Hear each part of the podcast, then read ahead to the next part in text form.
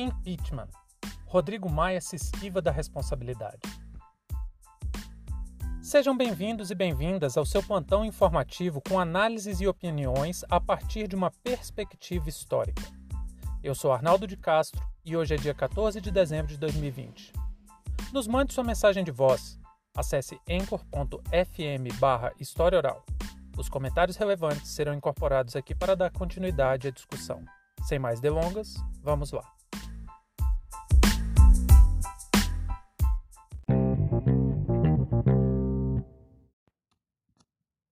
Depois de uma semana com crimes de responsabilidade quase diários de Jair Bolsonaro, a opinião pública voltou suas atenções para Rodrigo Maia.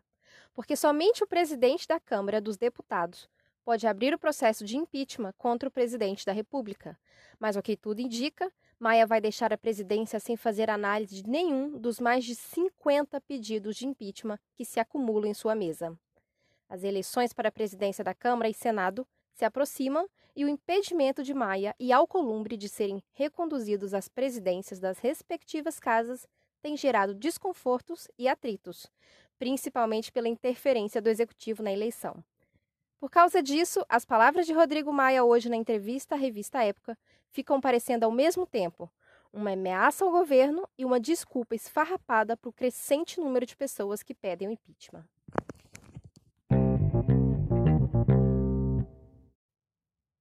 Todos nós já sabemos que o impeachment é um processo político que precisa ter alguma desculpinha jurídica.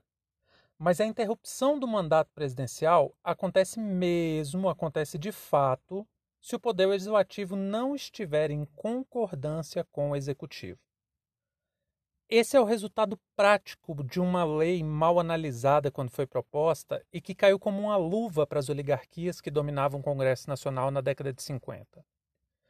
A Lei 1079 de 1950 foi um resquício das tentativas de alguns políticos de transformar o Brasil num regime parlamentarista. O Brasil já rejeitou o parlamentarismo por algumas vezes. As mais conhecidas ocasiões são os plebiscitos de 1963 e 30 anos depois, em 1993. Mas a lei do crime de responsabilidade perdura até hoje. E é interessante essa declaração hoje do Maia, porque hoje é aniversário da ex-presidenta Dilma Rousseff. E já ficou escancarado que aquilo que aconteceu em 2016 foi golpe. Por isso que qualquer brasileiro ou brasileira minimamente pensante está se perguntando agora: cara, pedalada fiscal é um crime mais grave do que peculato? É mais grave uma pedalada do que pagar a festa de inauguração da empresa do filho com dinheiro público? É mais grave pedalada fiscal do que usar a BIM para esconder a corrupção praticada pelo outro filho? E, obviamente, se você pensar um pouquinho, vai ver que não não precisa nem muito esforço intelectual para chegar a essa conclusão. Só para lembrar, no primeiro dia de governo Michel Temer, o vampirão conseguiu estipular que pedalada fiscal não é mais crime. É isso mesmo que você ouviu. Já não era crime de responsabilidade, mas com Temer passou a ser uma manobra legal. E uma coisa é certa: um processo de impeachment realmente é um evento desgastante para o país. Mas no caso de Bolsonaro já ficou mais que provado que o que é realmente desgastante mesmo é o governo desastroso e criminoso dele. O impeachment agora não ia afundar mais o país do que as políticas econômicas e sociais do jeito que ele está tocando. Então é aquela, né? O que, que é um peido para quem está atolado na merda? A desculpinha esfarrapada do Rodrigo Maia para não encaminhar nenhum pedido de impeachment é que, abre aspas, Estamos com uma pandemia que voltou a crescer e essa deve ser nossa prioridade. Fecha aspas. Eu acho que nem ele, nem o Rodrigo Maia é capaz de acreditar nas próprias palavras. Porque com mais de 180 mil mortes e a política genocida que tem sido desempenhada pelo governo, vamos concordar que não dá para a gente falar em foco na pandemia, né, gente? Aliás, a gestão da pandemia é por si só mais um motivo para impeachment. E o próprio Maia sabe disso, tanto que falou, abre aspas, o processo de impeachment é político e precisa ser tomado com muito cuidado para não tirar o foco da pandemia. Não há condições para se avaliar esse tema, o que não quer dizer que eu avaliaria nem positivamente nem negativamente. não considero omissão da minha parte. O que me dá impressão com esse trecho da entrevista, e aqui é só especulação minha, tá? É que o Maia pode ter falado isso para tentar angariar apoio de outros deputados e deputadas para tocar o impeachment. Caso isso aconteça, dependendo das razões, inclusive se ele conseguir manipular o judiciário para caçar a chapa Mourão-Bolsonaro, adivinha quem fica na presidência da República? Tcharam! Exatamente, ele mesmo, Rodrigo Maia.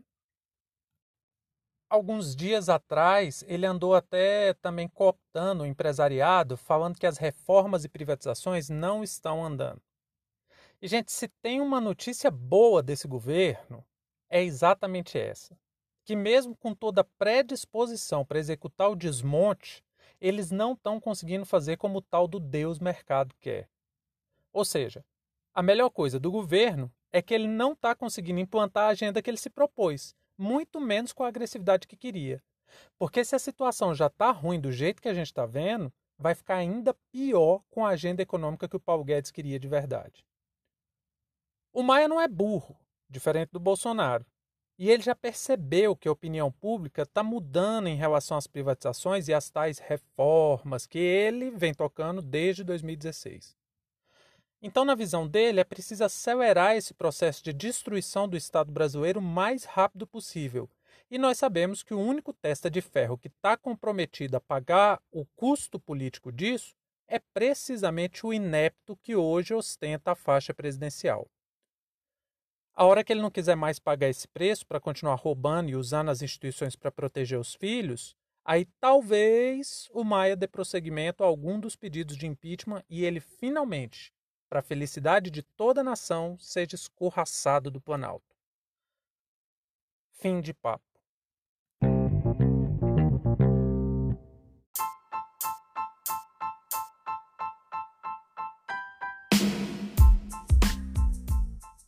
Entre tantos fatos que nos cercam e com a velocidade de informações a que estamos submetidos, essa foi nossa escolha para o destaque de hoje.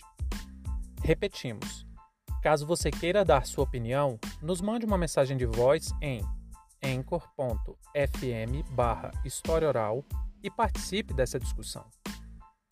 Muito obrigado a você por prestigiar o nosso trabalho e até a próxima.